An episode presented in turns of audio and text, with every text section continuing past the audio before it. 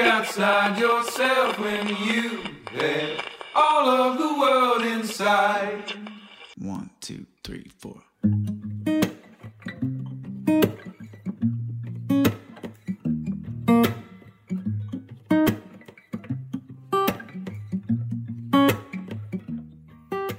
本をめぐって西へ東へ2022年11月24日、えー木曜日本どこラジオのお時間です、えーお相手はいつもながら想定家の矢作多門と愛の手役の岩永聡子さんです。はい、こんにちは。こんにちは。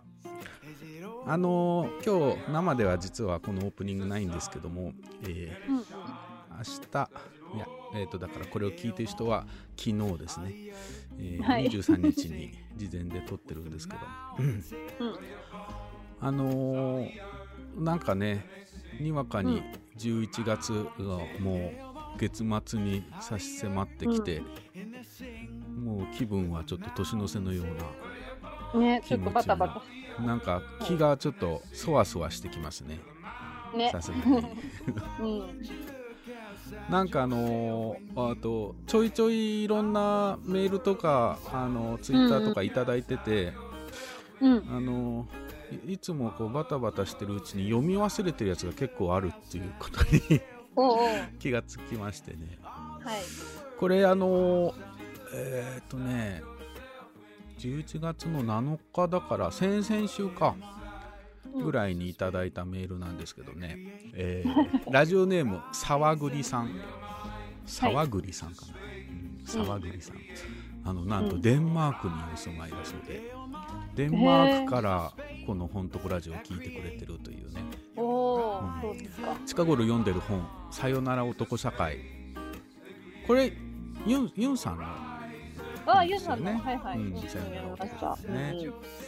えーメッセージ。こんにちは。一月前ぐらいから聞き始めました。アーカイブがたくさんあるのでザクザク宝探しのようにゲストの方々の名前を見ながら楽しく聞かさせていただいてます特に番組が長い 長いのがすごく嬉しい。なかなか終わらないインタビューがとにかく最高です。家事をしながら移動しながら聞いても聞いても終わらない感じがとってもよくってお気に入りのラジオです、えー足立真理子さんの回から聞き始め最近聞いて特に良かったのは足立真理子さん最新回の、えー鳥羽和久さん民主主義は難しいんですよという話、えーうん平尾剛さんのおオリンピックを蒸し返した回や、えー第3回目の、えー配信の回などが、えー印象に残ってます。矢作多門さんのゆったりなトークと岩永聡子さんの合いの手がとても良いです。鴨川のカラスの声もほっこりしました。私も京都市内出身なので京都トークも嬉しく恋しくなります。ゲストにぜひ呼んでいただきたいのはあーユン・ウンデさんです、えーうん今読んでいる本もユンさんの本なのですがフェミニズム周りのお話を矢作多門さんとのトークでぜひ聞いてみたいです。ステッカーは海外在住なので難しいですね。いつかどこかでいただける機会があると願ってその時まで取っておきたいと思います。メッセージは番組でご紹介いただかなくても結構です。感想をお伝えしたかっただけなので、とかね。まあ、なんと謙虚に 書いていただいてますけど。うん。いや、ちょっとこれ嬉しくて、これどっかで読もうと思ってたのに、あの、うんうんば嬉しすぎて、あの、タイミングを逃してたんですけどね。うん今日読むことができました。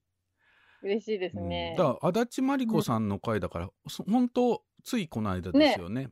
ですよね。うんうんから聞いてねくれて、うんうん、カラス鴨川のカラスの声ってのは、えーこの間の中岡さんこの間のねの、うん、回かな？うん、なんかカーカー言ってる回かな？うんうん そうそうそうそう。ねあのユンさんもね何回目だったかな、えっ、と12回目に1回ねあの登場してもらってうちでね対面でねタモさんのうんトークやりましたけど、あの時はイブンフドキっていうね、ユンさんの本を中心にユンさんの生い立ちみたいな、うん、話を聞いたんですけど、確かにうん。このさよなら男社会とか、フェミニズム周りの話をもう一回ね、ユンさんとするってのも面白いかもしれないですね。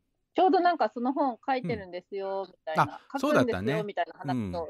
うん秋書房だったよね、これね、確かに。うんうんそうだった。そんな話してましたね。ね、うん、ぜひまた来てほしいですね。ねこのさ、番組が長いっていうのが 皆さんね あの言ってくれるんですけどね、まあ、なだから長いからあうの、ん。長いからちょっと聞ききれないって人もいるいれば長いからなんか適当に聞いててもまだ喋ってるので 適当に聞いてますみたいな人がいてまあいろいろですよね。うんうん。まあ、今回ですね、えっ、と、ちょっと特別編ということで、前にもね、えっ、と、2021年のね、11月ぐらいに、えーまあ、去年のね、10, は 10,、うんあ10月ですね、10月にね、あのー近頃読んでピンときた本の総集編っていうのをやったんですよね。うんうん。覚えてる？なんか僕半分忘れててさ、うんうん。なんか総集編やったなーっていうのは覚えてたんですけど、何のだったかなって。そう、んんもう一度聞き返してみたら、うん。すごい細かく、総集、その、だから過去にゲストが、に聞いている、近頃読んでピンときた本ありませんかって聞いて話してもらった、まあ、おすすめ本ですよね。うんうんのエピソードを、まあ、あーどんどん、うん十数人、えっ、とね、その時は16人、えー紹介したんですけど、それはい一つずつね、コメントしてんの、うん二人で。さらに。聞きながらね。そう。で、んん2時。間、2時間、30、あ、さ3時間弱あって、うん なかなかなもんなんですよね。で、ちょっと、また総集編をね、その年に1回ぐらいこれ、どんどん溜まっていくから、あの、ねね、その近頃聞いたよなんて人も、それを機会にね、前のアーカイブまた聞いてもらえたらっていうのもあって、うんうんやろうと思ってたんですけどね。うんあの、これ全部コメント返していくの大変と思って。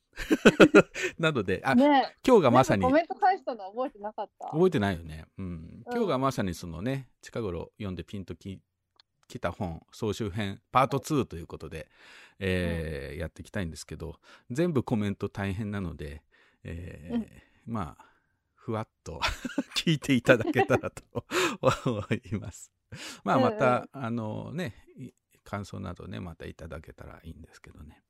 前回ね、ちなみに、あの、うん。第3回目のね、平尾さんから、40回目のお桂川あ桂川淳さんまで、あ、そうですうんか。そっか、そっか。をやったんですようんうんねうんうん16人ね。なので、うん今回は41回目の三好大輔さんから、えーまあ、えっ、と、今年の、えー半ばぐらいまでかな、うん。うん、の間の人たちを、うん、の近頃読んでピンときた本のところをお再編集してお届けしようと思います。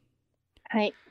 というのはね、本当は生でやろうと思ってたんですけど、うんうん。実はこの木曜日に予定が入ってしまいまして、ちょっといろいろはいこう、あの積み木倒しのように、えー 予定があっちたりこっちたりしまして、うんうん。ちょうど木曜日は僕、鳥取のあの汽水空港のね、森さんに会いに行くというちょっと取材があって、うんうん。うんちょっとバッチリラジオの時間と重なってしまったので、はい。えーちょっと全全部録音ということで、えー今週は勘弁していただいて、また来週生でやっていきたいと思います。はい。ということで、では最初の曲を聴いて、41回目のね、三好大輔さんの近頃読んでピンときた本から、えー聞いていこうと思います。はい。お願いします。えー最初の曲、To the Valley で We'll Keep Running。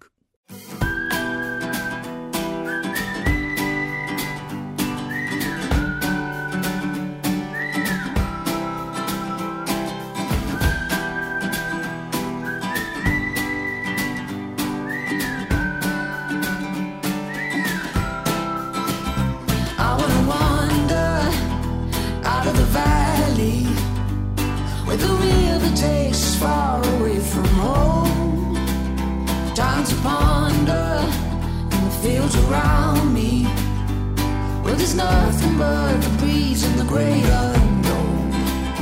Leave your worries and your suitcase. All you do.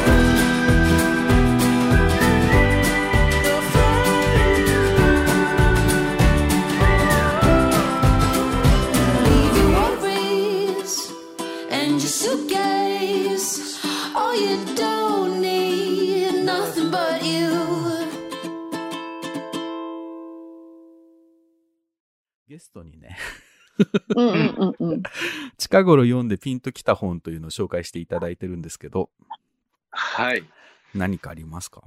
なんかね、すごく迷って家の中をなんかうん。ごそごそやって、はいはい。でまあちょっと前に買ったあの本なんです、まあ写真集なんですけど、うんあの、時の形っていう、はいえーひろ広川大志さんっていう、うん。まあカメラマンの方がいらっしゃって、はい。うんその方は、まあ、あの広告写真とか映画とかもやってるんですけれども、うんあのこの写真集は時の形って言って、うんあの自分家の庭のうん。落ち,、うん落ち葉だけをうん大判のカメラで撮ってへる。え。すごくこう、なんだろうな、しっとりとした、うん。あの写真集なんですけれども、それカラーですか？えっと、モノクロですね。モノクロで。うん。ですごくこう、まあ、黒の中うにん。少しだけこう白が浮き出て、そこにこう、あの葉っぱのいろんなフォルムがうん。あの表現されてるんですけれども、うんうん。まあ、いろんな木があるのかもしれないんですけれども、そのフォルムのその個性的な、うん。あの表情だったり、うん。あのちょっとこう、ものによってはこう色気を感じるようなあの写真っていうのがすごく、あの美しくて、全部この枯れ葉なのに、そんないろいろ物語を感じる？そうですうん。そうですね。うんで、それがこう、自分家のこう庭にある、その足元にあるもので、うん。こういう表現ができるっていうこと自体が本当にうん。素晴らしいなと思っていて、うんそのこう、うん、なんかこういろんな遠くにいろんなものを探しがちなんですけれども、うん足元で見ればこういう、ね、あの、いろんなこう、普遍的ななんかこう、ええ哲学を感じるようなね、んうんあの、ものが転がっていて、それをこう形にできていることが素晴らしいなという。うん。で気になる。うんうん。これ、文章はないんですか？もう全部え。っとね、文章が、えっと、少しだけ入っています。なんか、で、ちょっと、うんきあの、この間のう佐藤マイティさんから。この紹介してくれた本の、えっと、はい一部を朗読してもらうというのを無茶ぶりしてるんですけど、はい。読めそうなところがありますか、はい。うんちょっと読んでみたいと思います。はい。どうしてこういう形になるのだろうとつくづく見入ってしまう。まるで意志や感情を持っているような枯葉の造形は、一つ一つ実に個性的で、二つと同じものがない。まだまだ青々と樹木の一部として機能しているときは、ほとんど同じような色や形で特別個性などは見当たらない。ところが、ひとたび枝から離れると全く別物になる。まるで木という大きな社会の厳しい決まり事の中、決まり事で縛られた集団生活から解放され、思う存分自我を主張しながらわがまま放題に姿を変えて好きな場所へ飛んでいったり動き回ったりしているように見えるうん。という感じですね。いい、いいですね。文章もいいですね。うん。ねうん。ね普通にこう見上げてる木のね葉っぱは、はい。うん、構成がないけれども、それがね、飛び立った時にそれぞれの個性を持ち始めるっていうのは、すごくなんか面白いな。しかも、その、か、ね、木についてる時は生きてる時だけど、うんそれがもう地上に落ちて、あとはもう枯れて土になるだけじゃないですか。うんそこで最後の瞬間に、わっと個性が出てくるっていうのは、ちょっとうん。面白いですよね。うん。うん面白いな。そうか、はいそういう風に枯葉を見ると結構楽しいな。う 枯葉見ると、なんとなく集めて焚き火にして焼き芋でもみたいなぐらいしか思い浮かばないけど。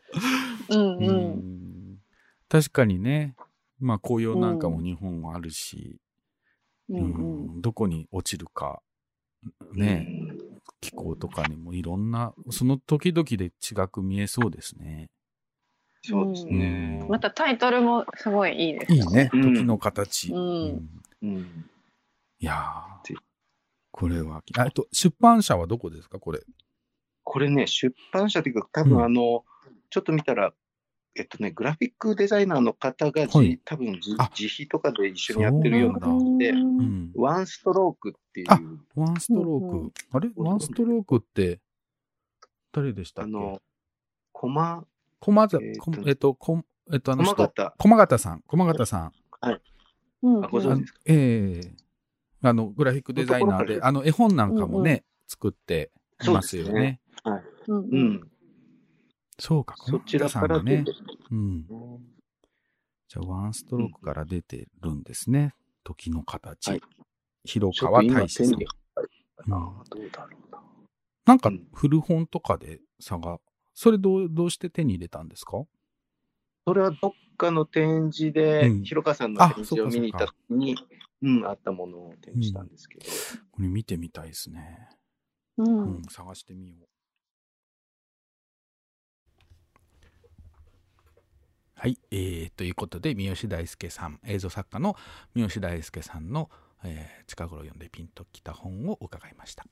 えー次が、えーですね、えー画家、マサラワーラー、ね、あのインド料理、南インド料理食べさせ放題というね、変なことをやっている料理ユニットをね、やっている、えー武田博義さんの近頃読んでピンときた本を聞いてみましょう。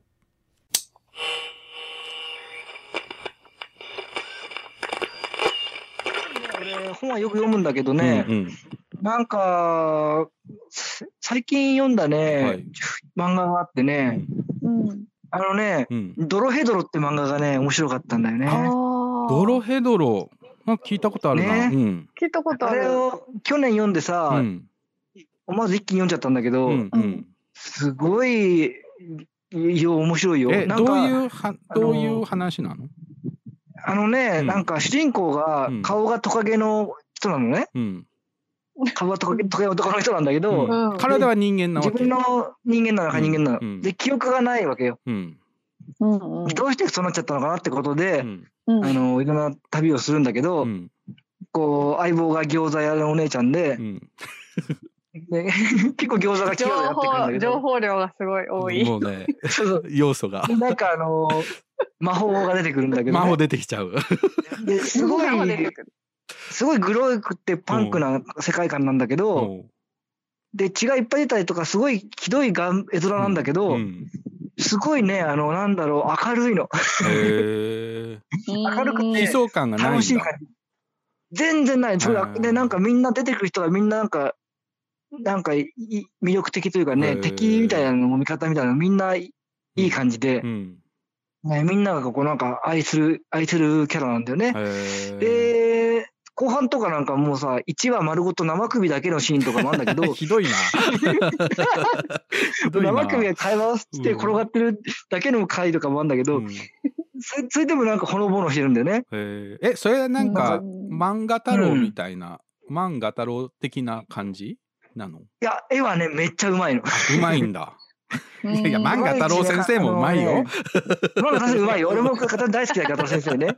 片先生とは違うんだよね。うんあのー、もっとね、洗練されてるわけだ。こう、結構ね、荒々しいんだけど、ううんうん細かくへて、えうんうんで、なんか動きもすごいいいし、で、なんかね、あの、アイデアがとにかくすごくて、うん。なんだろう、よくあるさ、あの、ただ戦うだけみたいな、はいはいはいバトル漫画みたいなねバトルもんとかじゃじゃ全然なくて、うんそういうのじゃ全然なくて、で、なんかね、あの、す本当にびっくりするようなことがいっぱい起きるのね。うん。それで、小回りとかもすごいね、あの、普通じゃなくてへね、えすごいなんか、ああ、斬新って思って見てて、うん 絵がすごいいいんだよね。へえ、それちょっと見てみなうきゃ。ん。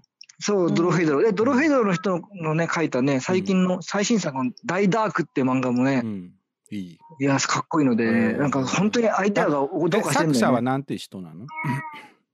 あのね、林田、え Q って読むのかな？林田さんで、ああのあ、林田九ですね。球体の Q。ああ、林田九林田九うんのドロヘドロ。そうそう。あね、お去年はなんかアニメ化とかしたらしくって、すごいそうなんだ盛り上がったらしいんだけど、うん俺それ見てないんだよね。うんうん 見てないんだ。でも漫画がいいんじゃない？やっぱり。話聞いて漫画好きだねその感じはね。そう、すごい見ると餃子が食べたくなるよ。生首連発の回も。そう、生あるのに？連発の話なんだけど、うん。餃子が食べたくなる、すごく。あ、全23巻もある。そうそう。で、結構ね絵がすごくって、うん結構長めですね。長いよ。あのーあとね、すごい印象的なのがあって、うんアンパンマンってさ、首がなくなるとさ、はいはいはい。なくなった首の行方が分かんなくなるじゃん。そうだね。そうですね。新しい首にくっつくじゃん。うん。うん。ドロヘドロジャムおじさんが作ってくれてねうんそう。なんかね、あのー人のことを直してくれるようなうん。キャラクターがいるのよ。うん犬みたいなのがいるのね。うん生き返らせるんだけど、うん生き返らせてくれるんだけど、その、首が転がっちゃったとするじゃん。で、体がさ、離れてるとするじゃん。うん。と、両方生き返らせると、ん二人になっちゃうの。どっちも生きてる状態になってる。そうそうそう。あのどっちかがいなくなっちゃう。どっちも生きちゃう分裂して、こう、増え、増殖していくみたいな。そう、なんかね、そういうところをちゃんとね、丁寧に描いてますよ。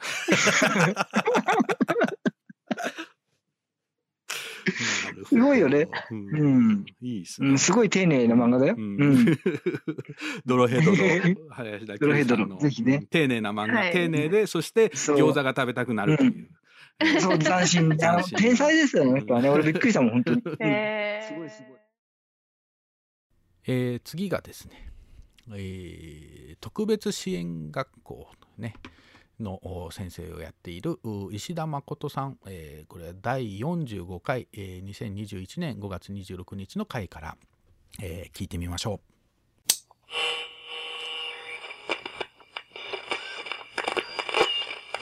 えっとこのゲストは皆さんに近頃読んでピンときた本っていうのを聞いてるんですけど、はい。ありますか、そうですね。近頃読んで。読んだ。まあ、シャニムに写真家を言うとあまりにも身内ネタになってしまうので、そうだよね。ということで違う宣本を伝みたいになっちゃう。うん。えっとですね、えっと、日本評論者っていうところからはいはい。出てます。うん。うん。2月に出たのかな、うん。えっとね、子育ての呪いをほぐしましょう。で、サブタイトルが発達障害の子供に学ぶっていう本なんです。けど、うんうん。えっと、赤木一茂さんというあの神戸大学のはい。発達心理学の先生が書いてるんですけど、うんうん。もうめちゃくちゃ柔らかい筆致でですね、うん。あの、いわゆるこう、ちゃんとしなきゃいけないみたいな幻想が、いかに子供たちを、にとってうん。良くないかとか、それからうん。子育てしてる親にとってもうん。しんどいかみたいなことを、まうん。あその批判だけじゃなくって、うん。ユーモアをめっちゃ交えて書いていて、えうん。そのでいやいやもう、はい。の呪いっていうのが、その、ちゃんとしなきゃいけないっていうこと？あ、そうそうそう、ん。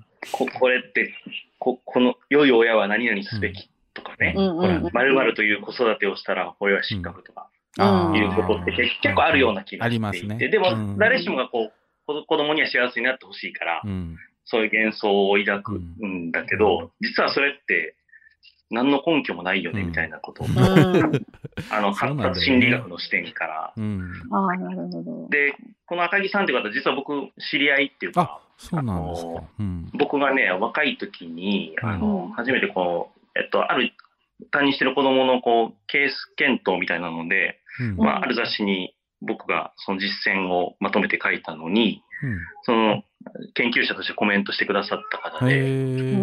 僕より少し上なのかな、43、そうなんだ。4、5歳の若い、うんあ、75年生まれか。うん普通上の、うんうん。とても若くて面白い、すごい頭の柔らかい研究者で、うんへえ、読んでみたい。は呪いをほぐすっていうのがいいですね。い。まあ、呪いはね、カタカナで書いてあるんだけど、うん。はい。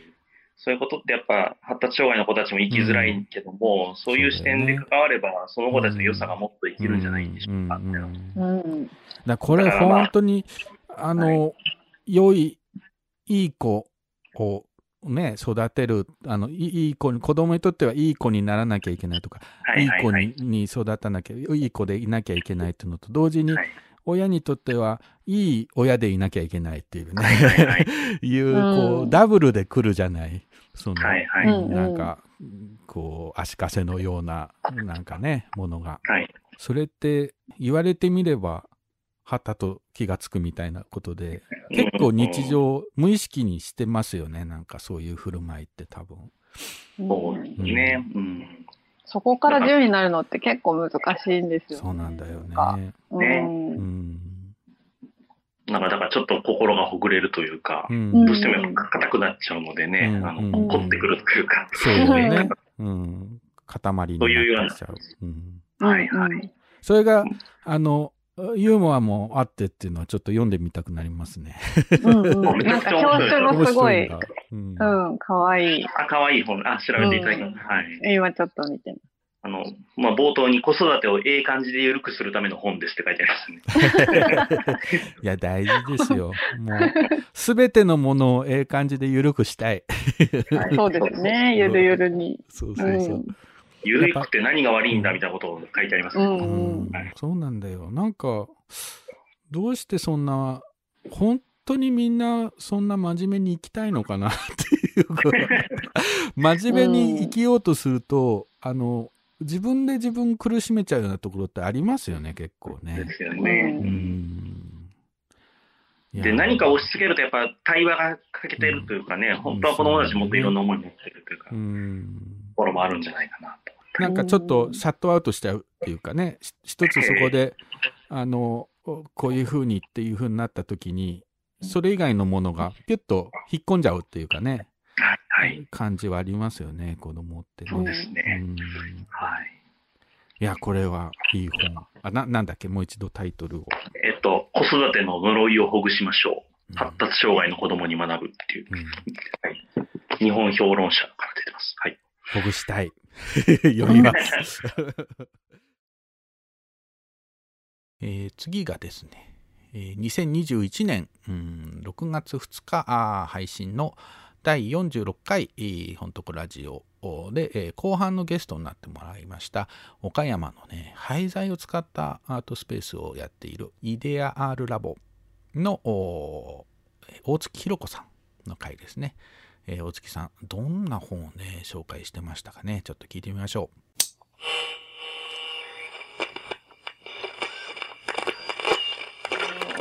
絵本なんですけど、う。うん。うん。えっと、川手消防新社から出てる、はい。うるさく静かにひそひそとっていう本で、うんうん。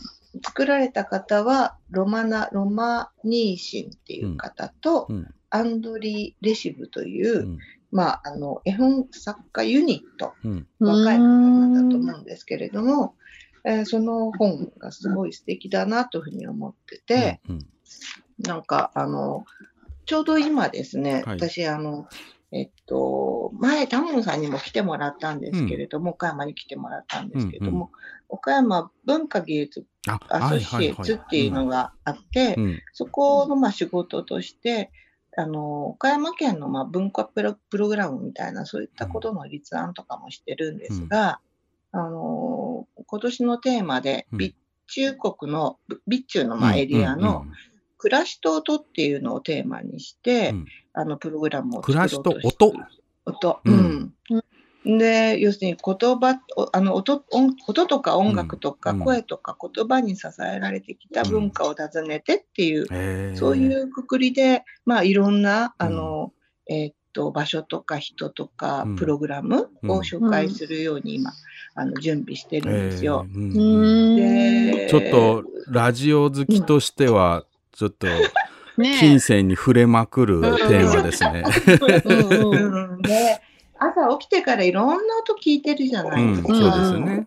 うん、で、玉島なんかは、ミュージックサイレンっていうのがあって、うん。朝うんうん。6時に、はあの、おもちゃのマーチがかかるんですよ。うんうん。おもちゃのマーチ。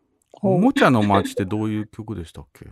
おもちゃのちゃちゃちゃおもちゃのやっちゃちゃとこう、起き出したあっていうやつあもちゃるじゃないですか。のだだだだだだだってやつですねうんそう。あれが6時になるんですよ。へへー。かわいい。で、夜の、うん夜の10時には、うんえーなんだっけ、ドボルザークのなんとかだったかな？そういうやつが鳴ったりとかして。へー10時って結構遅い時間に。遅い時間ですが、あーでもうんもう寝るんだわ、みたいな。ちょっとホタルの光的な感じ。うん、一日の終わりだ。そう、でもそういうミュージックサイレンとかっていうのもうん。最近なくなってきてるみたいで、確かにないかも、うん夕焼け小焼けとかね。でしょ？音に対する寛容度がすごく低くなってうん。あそりゃそうかもなってしれない。いうふうに思ってて、うん。みんな耐えられなくなってるよね、なんか。うん。なんかね、あの、うん。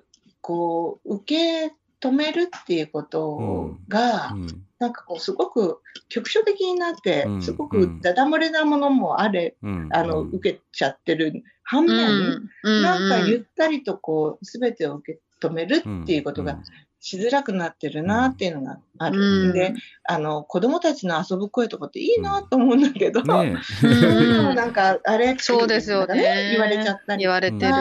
うん。うん、そういうのはあんまりどうなのかなみたいなことも含め、うん。ああと、ものづくりの音とかも素敵じゃないですうん。か。うん。ああ、仕事始まったなとかって思ったりするのもいいなとかって。なんかそういったことも含めて、なんかちょっとやろうかなというふうに思って、準備をこの数ヶ月してたんですけども、うんうんうんその中でひょっこりとですうんね、あれ、この絵本面白いなああ、っていうふうに思そうか。っ。て、絵本の話だったうだ。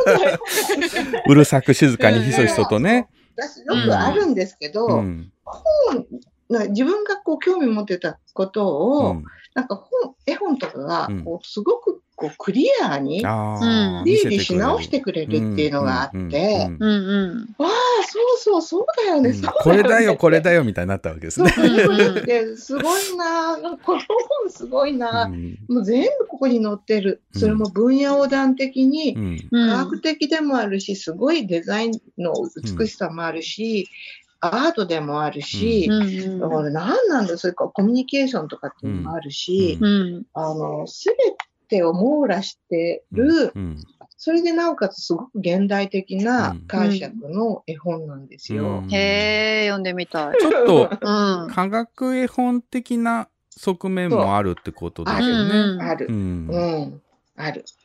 で、すごく、で、音をこうテーマにうん。ずっと書いてるんだけど、私一番好きなページはう、ん。割と後ろの方なんですけれども、うん。時には静かに過ごす時間が必要って書いてあって、うん。うん。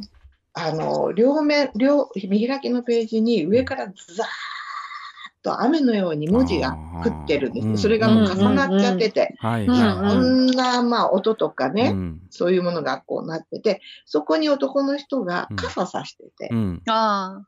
傘の下は、要するにその文字がない。うんうん。うん。ああ、いいなって思って。うんうん。なんか、うん、音もとっても、そのね、あの、大切だし、うん。浴びるようなことも、あの、すごく楽しいし、うん。いいんだけれども、なんか両方にちゃんとこう、目線というか、立ち位置を持ちながら、うん。うん。これだから今、思っ聞いてて思ったのはその聴覚的な音うん。じゃなくて、そううん。例えば、わーっとこういろんなノイズがあの、うんうんある雑踏の中でも、うんうんうんうん音が聞こえなくなる瞬間みたいなのってあるじゃないですか。あるある。うん何かに集中した時とか何かを思ってる時とか、うんそうそうそうそう。そのその時時ってだけプツッとね。うん、静寂ですよね。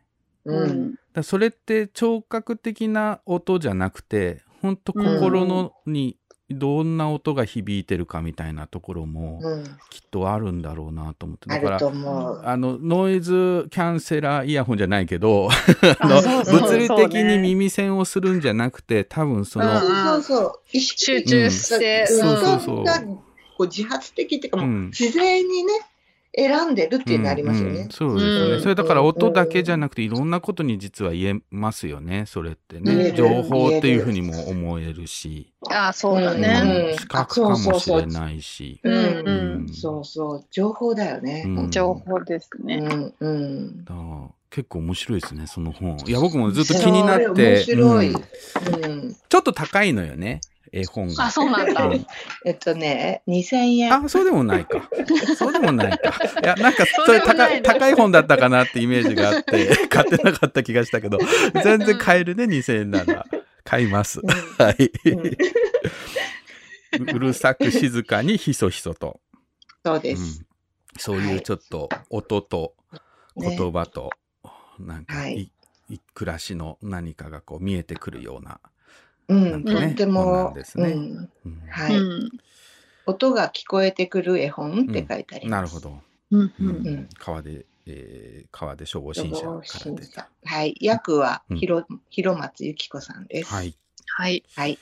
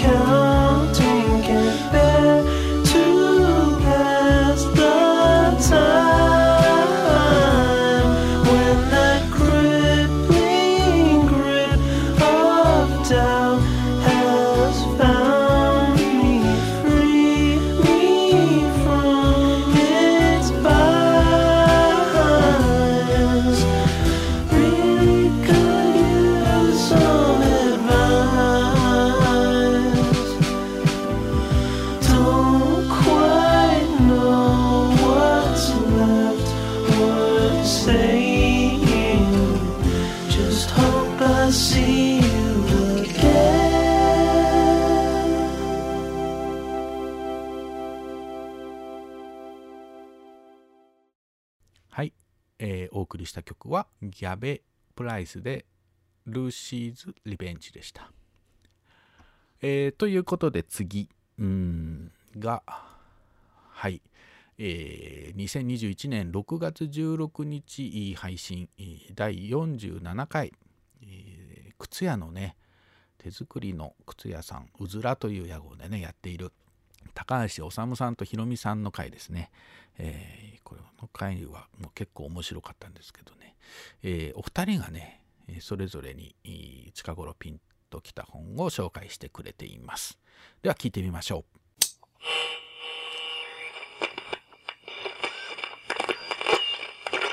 なんか近頃っていうか、結構、なんかちょっと思ったら開くっていう本があって、う座右の書的な、っていうのかな。うん。いつもなんか、そうそう、つここに置いてあるんですよね。うん。で、このコロナとかは海外とかも全然行けなかった、うん。行けないから、うん。なんかこの本を読むとちょっとその違う空気に連れてってもらえるっていうか。うん。何ですか？えっと、ソパさえあればっていう岡田カーヤさんの、うん。これな、自費出版への本かな。ソパさえ？ソソファ？ソパっていうのが、うん。ポルトガル語でスープってことらしい。はいです。はいはい。うん。ソパね。うん。はい。ソパさえあればっていう、え小説？エッセエッセイかな。イうん。これ読んでないからわかあ、んない。はじめに、うん。えっと、温かいもの、ほっとするもの、安心するもの、うん。え変わり映えなく毎日ずっとそこにあるもの、ソパと呼ばれるポルトガルスープは決して豪華な食べ物ではないけれど、ポルトガルで暮らしていた日々の中で、いつの間にか大切な存在になっていたって感じで、うん。あポルトガルの生活のことと、うん。各家庭にソパがあるらしくみて、味噌汁的な。そうです、そうでした。うん。で、カーヤさん、あ、カーヤさんがこう、下宿してたうん。ところのおばあちゃんの話が出てきたりとか、うんそう、なんか、うん。あの、映像がすぐ出るっていうか、読んでる。うん。はいはい、ポルトガルの、え行ったことないんですけど、ポルトガル。あそうなんですね。でもなんか、おばあちゃんの家の台所の感じとか、うんうん。なんですかね。に、あと、カーヤさん音楽をやられるはい。方なので、その、なん、なんですかね、その音楽とか、匂いとうか、ん。もうなんか勝手に感じるっていうか、そそれでちょっと違う場所に行ったみたい気になるんですよね。じゃあちょっと心がささくれだった時や 疲れた時とか旅行きたいなみたいな時に開いては、はい。旅気分やその異国のおばあちゃんの。台所に連れてってくれるわけですね。そうなんです。うんは気になる読んでみたい。あの、すぐ読める本なので、よかったら。はい。おさむさんは？何か、えっと、うん僕はちょっと迷ったんですけど、うんあの、えっと、大坊コーヒーの時間っていう、ああはい。なんか大坊コーヒーってすごい有名な、うん。もう閉店したんですけど、うん。はい。コーヒー屋さんがあって、はい。そのオーナーだった大坊さんと、うん。えっと、陶芸家のキム・ホノさんっていう方がいて、うん。えっと、対談形式なんですけど、うん。なんかものづくりに関することとか、うん。まあ、経済の話とか、いろいろ、いろいろなことを話し合っていて、うんまあ、手にしたのは1年弱前なんですけど、うん読み返しているので、うんこれですね。うんなんか言葉が結構ひ気になる言葉が出てきますか？まあ、2人とも大先輩なので、なんか、なんでしょうね。読んでいただきたいっていうか、まあ読んでも読むしかないけどね。対でも対談珍しいですね。対談集ってでまた読みたくなるってね。結構対談集って一回読んでねそれっきりみたいなことが多い僕なんか気がするんだけど。ああ、そうですよね。でもなんか多分それ読むとちょっとその対談のその言葉の深いところに触れれるみたいな。でまた読みたくなるみたいな感じなのかな。なんか肝心なことが書いてあるんですけど、なんか忘れちゃう、ね、僕が多分。そしてまた読むみたいなあ、また、あ、やっぱ忘れてたみたいになって、なんかそれを繰り返してる気が。いやそれ本にとっては結構いいですよね ずっと読んでもらえるから そうですよね。忘れなければいいんですけど。いやいや忘れるからいいんですよ忘れるからまた本読んでくれてあの新鮮な気持ちで。何だろう何年でも。作る本作るのにみんなね時間かかってるわけだから。あ、あと、シャニムニ写真家もすごく。ありがとうございます。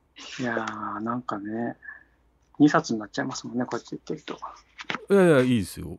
なんかシャニムニ写真家っていろんなエピソードが出てくるじゃないですか。特にここれこのエピソードちょっと面白かったっていうかこう印象に残ってるみたいなのあります？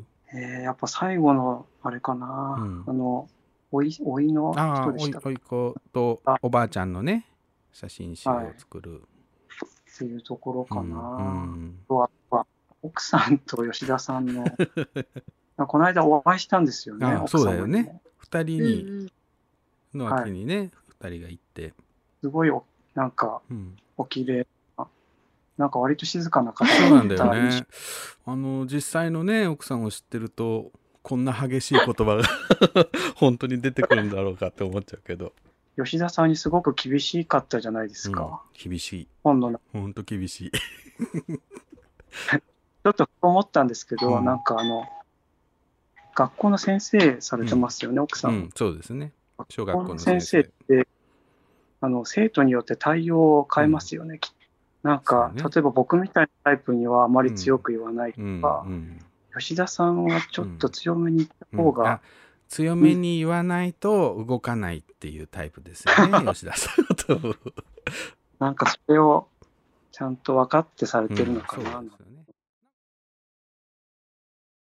はい、えー、次がですね、2021年7月7日、ちょうど七夕ですね、えー第48回本徳ラジオ、うん、後半のゲストとして、えー桃山鈴子さん、あの、芋虫画家といってね、あの、本当ひたすらこの人は芋虫の、まあ、虫を中心にね、えー細かい、絵を描いて、うん画集を出されて絵本を出されて本当にまあ展示もね、うんやっていてこの芋虫画家というね、うん仕事が多分日本で唯一じゃないですかね、うんまあそんな桃山さんどんな本を紹介するんでしょうか。聞いてみましょ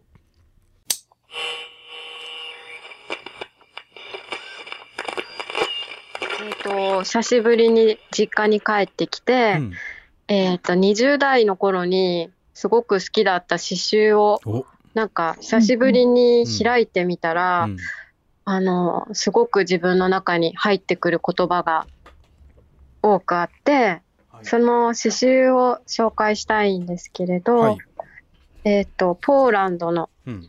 ビスワバ・シンボルスカさんっうん。ていう女性の詩人の、はい。えっと本の題名は「終わりと始まり」っていう本です。終わりと始まり。はい。はい。えっと、えっと、えっとね本出版社はどこですか、あ、出版社は、道谷さん。あ？えっ、とね、み、道谷さんって、えー未知の生物とかで、あの、はいはい。はい未知ってわかり、うんはいあの、はい。未だ知らない、うん未知との遭遇、はい。うん。はい。未知。でで、えっ、と、谷は普通に、あの、山とか谷の谷？ムーミン谷の谷、うん。はい、そうです、ムーミン谷の。道谷。道谷、はい、っていう。っていう版元さん。ええ出版社から出ている。で、この方はあのノーベル文学賞を受賞されてるみたいなんですけど、はい、あのポーランドの方で、もう亡くなられてます。はい。はい。で、その中の、いあの一節をちょっとはいご紹介させていただきたいんですけど、朗読タイムはいあ、朗読タイム、あの、長い詩なので、うん最後の、最後の私がいつも、あ、すごいここ好きだなっていうところがあって、そこ、題名とそこだけ、ちょっと朗読させていただきます。はい。えー題名は、題はなくてもいいっていう題名です。私はここにいて見ている。それが巡り合わせ。頭上では白い蝶が宙を舞う。はためくその羽は蝶だけのもの。私の手の上をさっと飛び去る影も、他の誰のものでもなく、まさしく蝶自身の影。こんな光景を見ていると、私はいつも、大事なことは大事でないことより大事だなどとは信じられなくなる。っていうところが、いいですね。はい、すごく。はいいい、いい、いですね。はい。しかも、蝶が出てくるところもまた。そうなんですね。はい。とてもおすすめなので、うんぜひ、はい。はい。えー、次がですね、2021年8月26日、第52回の回です。えっ、と、この回はですね、あの、長谷川書店というね、町の本屋さん、阪急水瀬にね、ある、長谷川書店水瀬の書店員、長谷川実さんが前半で、後半が編集者、竹添由美さんでしたね。えーこのお二人、それぞれ、まあ、あの違う時にインタビューしてますけども、そのお二人の続けて、えー近頃読んでピンときた本を聞いてみましょう。のあの夜中にこう読んでて、あこれかなと思ったのが、あの岩瀬隆さんっていう方が、あの自身が書いてて、発行もまあご自身がしてるんですけども、えっ、と、言葉の途上という本がありまして、言葉の途上。はい。うん、言葉のがひらがなで、途上は漢字ですね。うん。で、それが、まあ、なんか、かはちょうどあのうちの店にも届いたばっかりやったんですけど、これ、えっ、と、出版社はどこですか？出版社ね、ご自身が出しててね、あそうか。淡いって、淡い。ええ、淡いっていうのは、泡がひらがなで、いが居所のいで、あの、岐阜県のね、ええ。郡上って、郡上鳥のところ、あそこの、しかももっとその山奥の一番深いところに、あの今、自分でこう、お家をこう長年かけて作り直して、はいはい。熊が出て、その人と関われる場所をも作っておられるのが淡いという場所らしいんですけども、うんそこの名前がそのまま出版の名前になってますね。へえ。そこから、言葉の途上っていう本が出たんですね。そうですね、ご自身の、えっ、と、施策と、あと、まあ、そう、詩ですね、詩的なことと、あとは、その、何年間にわたって、そこの淡いができるまでの間の日々の、その、まあ、施策、思いの方の施策ですね。あの、をが、両方ともこう、綴られてるような本で、あの、カモさん、あの、本ね、作ってるから、いつも、あの、店に来た時にも、なんか本の、感触とかで結構本選んでみたりとかされるじゃないですか。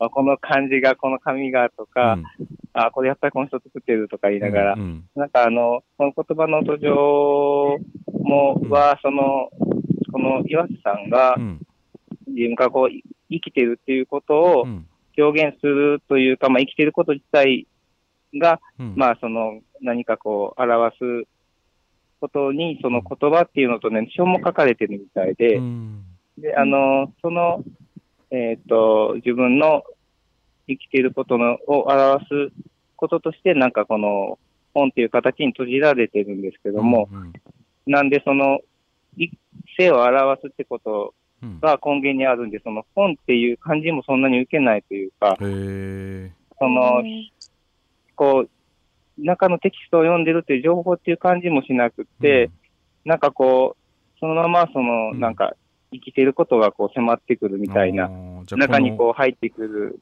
岩佐さんのなんか、い一部がゴロッと届いたみたいな。そうですね。多分おそらく、あらゆる人の中にあるものやとは思うんですけども、その個人個人の中に個人的な、その一つ一つの性があるのの一つだと思うんですけども、なんかそれとすごく向き合っておられる方で、あの、ないいなと思って、そのよそのお店で現物を触った時に、その本がね、紙、あこう、ファーっとこう、すごくこう、なんていうかな、物を触ってないような感触があって、すぐ目に留まったんですけども、で、開いて、そそうそう、こ この言葉を見て、またちょっとつかむ、つかまれて、まあ、つかまれるのはね、いろんな皆さん、いろいろなところに、その自分とのつながりを見つけるかなと思うんですけど、僕なりのなんか発見があって、で、あ、なんかこれはぜひちょっと、僕も扱いたいし、あの、読みたいなということで、今、まあ、届いておいたぐらいなところですね。なるほど。じゃあちょっと中読んでみて、こ,、ここがすごいなんかずっと引き込まれたとか、ちょっと声に出して読みたいみたいなとことかってありました？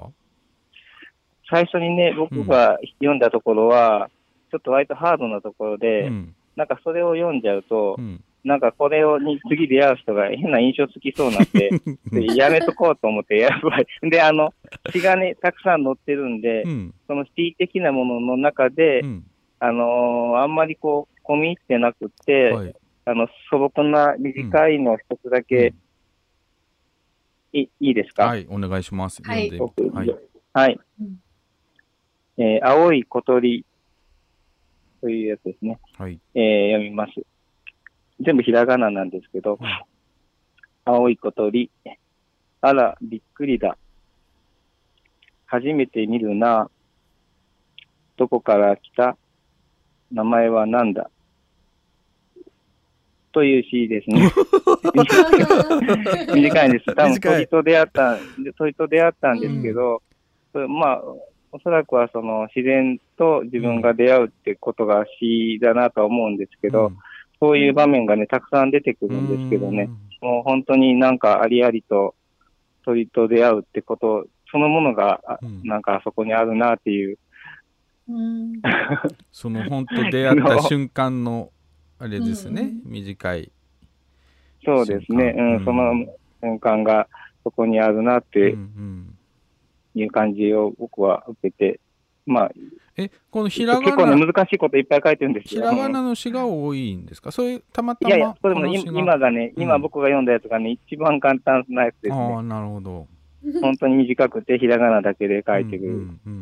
他はね、結構長かったり、で、あとはね、結構芸術っていうことに対してすごい向き合ってるんで、その芸術論的なことも、まあそういうパッケージングが多分お嫌いだと思うんですけども、そういう 表現って何かっていうことで、生きるってこと何かってことについての、世の中のそのいろんな芸術に触れてることとかもいっぱい書いてありますね。その辺はゴリゴリしてます、結構。で、その郡上、郡上の暮らしの中で、ちょっとつぶさに考えていることが書かれてるっていう感じなんですかね。なんですかね。なんか結構何年かの間のことなんで、漠然とたくさん書いてる感じですけど、まあ、これをあの、読んでて、あの、なんかね、読んでて、こう、下腹部が、に来たんですよ、こう。下腹部に来る。読んでたら。下腹部に、ずず下腹部にずっしりと体感があったんで、でそれの時にちょっと僕話したかったのが、あの、あ、なんかその時にパッと思いついた本が2冊あって、で、それをちょっとだけ話したかった。はいはいはいはい。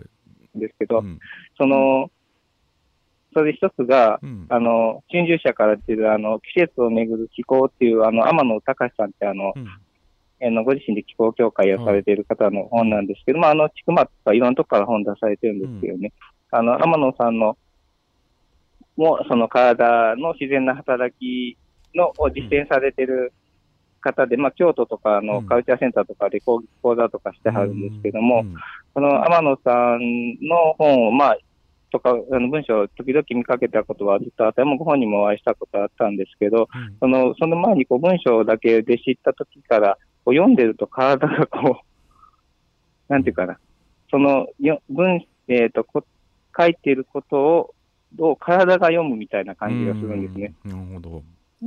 脳で読むんじゃなくて、頭で読むんじゃなくて。読んで、そうそうですね。読んでると背骨が整ってきたり、右肩が柔らかくなってきたりとか、またな。んかタモさん分かりそうな気がするんですけど、きっと体のことちょっと関心ありますよね。四十肩ですごい悩んでるんで。か肩は柔らかくなってほしいっていう。あります。でも分かります。なんか例えば呼吸一つとっても本を読んはですっと落ち着くみたいな瞬間があったり、そうですね。なんか、うんまあうんね比喩表現で背筋が伸びるっていうのを言い方するけどでもはいやっぱり体が動きますよね、本を読んでると。そうそうそうですね。うん。なんかね、今ちょっともう話してても体柔らかくなってくるんですけど、あの、そういう、読んでてそういうのをね、あの、先に感じる、たなっていうのをちょっと思い出して、うんそれが一つ、天野さんなんかあの、今なんかたくさん日々不安があるじゃないですか。うんなんかそれについてもなんかどっかテキストを上げられてたんですけど、あの、なんか不安ってストレスで、うん。不安になったらこう体って身を守るから危険でこうギュッとなって、息しづらくなったりとか、それについてのこと、まあその解消みたいなことも書いてるんですけども、なんか同時に人間はこう不安っていうのを活用してるって言って、メリットとしても不安で自分の緊張を高めて、何かを、あの、何かを達成しようとしたりとかっていうこともしてるから、不安っていうのは、不安っていうものがあって、それを自分で上手に使っていったらいいみたいな、そういう解釈とかがね、すごく、いちいちこう、すごくね、なんかこう、自然体で入れるというか、安心するというか、なんかね、すごい、悪いものがないみたいな感じが。なるほど。ね不安、不安とかスト大丈夫ですか？大丈夫ですよ。不安とかストレスってね、なんはい。か数値的に見てしまうっていうか、あの、ストレスが溜まってとかね、不安が重くてみたいな風に思っちゃいがちだけど、実際なんか、うんうん。よくよく考えてみればこう数値的なものっていうか数にできるこう積み重なっていくものっていうだけじゃなくてもうちょっとなんはか奥行きがあるっていうか、本当バランスですよね、今うなんんか聞いてて思ったのは。なんかちょちょっとした緊張とか緊張の後の集中とかねリラックスとかもあるし。うん。うん。まあ多分今長谷川さんめっちゃ緊張してるんじゃないかなと思うん僕ね、それ、今大丈夫なんです。大丈夫。最初はさっきダメやったんですけど。ね。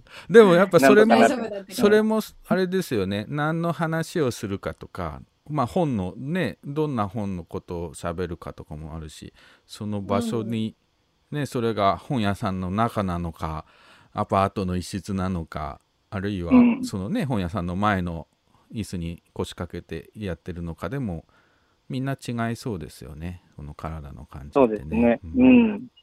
なんか今は、でも、タモさんのと岩永さんの声色がうん明るくて、なんか救われます、ね いやほら言ってるじゃんのんきなラジオだからそうそう。なんかそれはめっちゃ伝わってきました。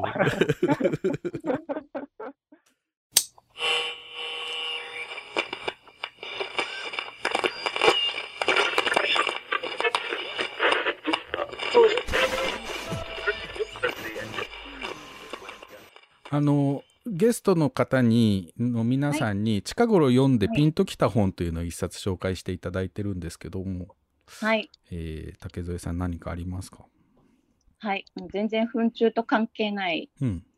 本なんですけど、うん。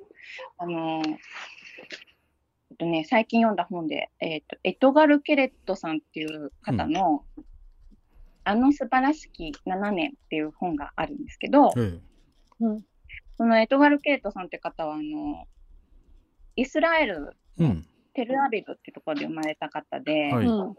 そう。で、なんか最近ね、ちょっと友人が、あの、レバノンで勤務してたうん。友人がいて、へえ。うん、国連に勤めてた友人なんですけど、で、まあ、彼女からいろんな中東の話を聞いたり、あの、最ね、まあ、最近もちょっとすごいことになってますけどね。まあそうですね。アフガニスタンとかね、のうん。アフガニスタン。問題もあるし、うん。なんかまあ日本人にはちょっとこの把握しきれないうん。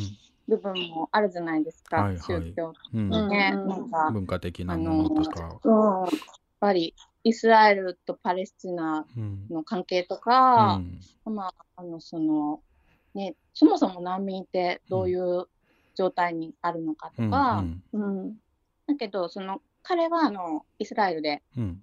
えーと生まれて、うん。テルテルテルアビブっていうのはその彼女から聞くところによるとすごいリベラルな地域で、うん。うん。まあ、文化人とかが多くって、こうまあ、自分たちの自国がやってることに対してちょっと批判的に見る人もいたりとか、うんもう本当に一様ではないんだと、うんうん。いろんな人がいるっていう、うん。うんだから中に住んでる人から見た中東っていうのがすごくわかるんですけども、それは国と国とかじゃないんですよね。小説なんですか、ノンフィクション？エッセイなんですエッセイ。うん。うん。ノンフィクション。エッセイです。なるほど。エッセイだけど、うん。ちょっとこう、なんていうのかな、小説テイストというか、あなるほど。短編うん、物語がすごある。くユーモアに、うん、ユーモアもあり、うん。そのやっぱりこう過酷な中で暮らしてる、うん。そのシビアン、絶望感を乗り越えたユーモアみたいな感じですかね。うん。この強さっていうか、そうそう、もうその、外野から見てわからない当事者の感じ、うん。すごくなんか伝わってくるとか、へー。本当に面白いし、笑えるし、うんうん。なんか涙も出てくるし、うんうん。あの、まあ、彼に子供、お子さんが生まれて、はい。で、お父様が亡くなられた間の7年間うん。のことがこういろいろ書いてあるんですけど、うん。うん。家族の話がメインかな。なんかそういう海外のいろいろ複雑な状況とか、うん。僕らが知り得ないものって、あのまあ真面目なねノンフィクションのものもいもちろんいっぱいあるんだけどなんかそういう本当に暮らしてる人の物語とか、うん。そういうね、うん。それこそ家族の思い出とか、うん。そういうとこから読んでいくと全然なんか入ってき方が違いそうですね。そうですね、うんもうなんかそう他人事とは本当にだんだん思えなくなる感じはありますよね。そうそうそう。あの素晴らしき7年。はい。はい。エ エトガル・ケレットさエトガル・ケレットん。さ。うんん。版元はどこですか、版元さんは、新潮社さん。新潮社さん新潮社ですね。はい。クレストブックスかな？あ、そうはい。かそうか。新潮クレスト。はいはい。えー次があ2021年9月30日、えー第54回のアーティストのね秋山愛さん、うん、秋山さんもまあとてもユニークな人で、えーパンティオロジーというねあのーパンティですね。女性のパンティを絵にして、えーそしてその持ち主の人からそのパンティにえ関するエピソードを聞いていくというちょっとねフィールドワークのようなことをずっと続けて、うん、パンティオロジーという本までね出しましたけど彼女が、えースパイ手帳というね、えー本当に横浜の野毛とかあ飲み屋街で出会った人たちをこうスパイのようにね書き綴ったあ不思議なあ画集があるんですけどもそれが出た時ぐらいですね、えーに、えー本当から中出てもらってそのお話の中で聞いた。近頃読んでピンときた本聞いてみましょう。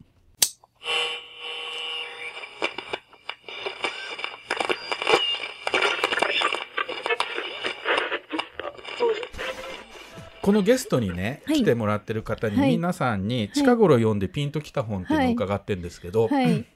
何かありますか、えっ、と、すごい迷ったんですけれど、うんえっと、この、最近買った本で、はい。あの、えっ、と、この間まで世田谷文学館でやってた安西水丸さんの、あの、展覧会に行った時に、えっ、と、普通の人という、あの漫画うん。を書いてらして、4コマなんですけど、うん普通の人の話なんですよ。その名の通り。そう、サラリーマンのおじさんが、安西安西さんのあのタッチで。そう、ん。タッチでサラリーマンの人が、の毎日みたいな、うんうんん何が起こるわけでもないっていうような、うん。その視点がすごく嬉しくって、うんうん。まあスパイ手帳につながる、はい。あと私のそのかん人まあ、日々の生活を観察することから、まあ、何かが生まれるものっていうのに興味があるので、その普通の人というテーマでうん。本を書い作ってる、ね漫画を描いてるっていうことにすごくワクワクしてしまって、あーちょっと似たようなもの。そうです嬉しかったですね、はい。これ安西水丸さんの「はい。普通の人」はい、うん。あともうもう一冊はいあって、えっとこれは最近になって、よ読んでみたら意外にすごいと思ったのが「えっと、なにわ金融道」って漫画。ああありますね。あれ、うん。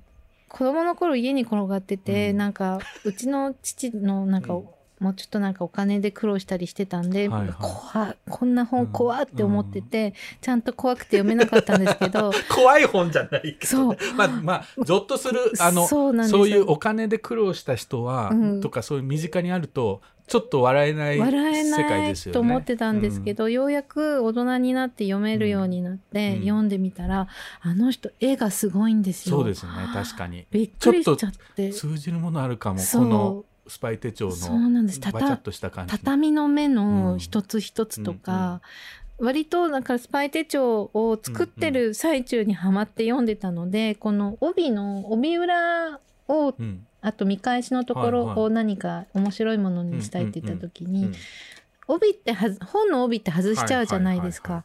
で外した後の帯ってなんかどうしていいかわかんないしっていうので、うん。帯裏に両方印刷されてるんだ裏にも。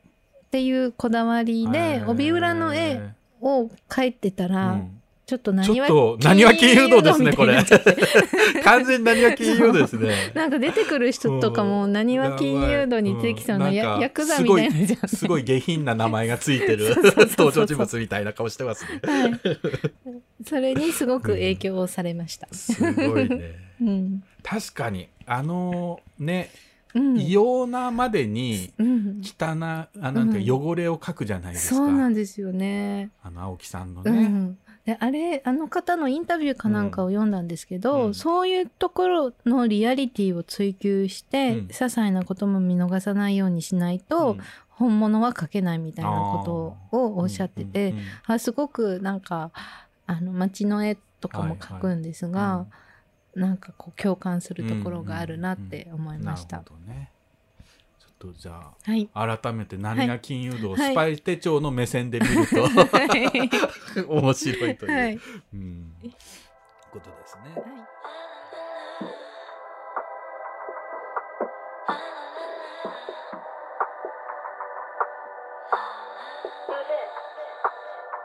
Would you like coffee or tea?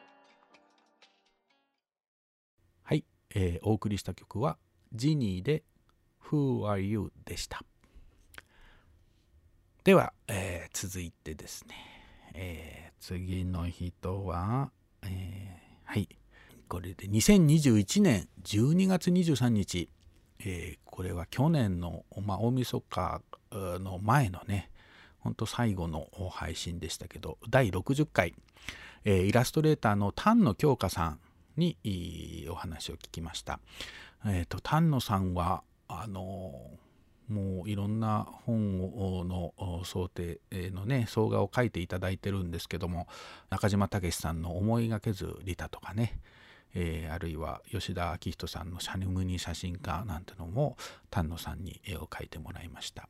うんあの国分寺のね国政寺っていうあのなんだろうな、うんみんなでもうちょっと政治に興味持ってみようよみたいな町の新聞のねうの絵もね、えー丹野さんに描いてもらったりとかねいろんな接点があるんですけど、えーそんな丹野さん、えー、ほんとこラジオでどんな本を紹介してくれたんでしょう？聞いてみましょう。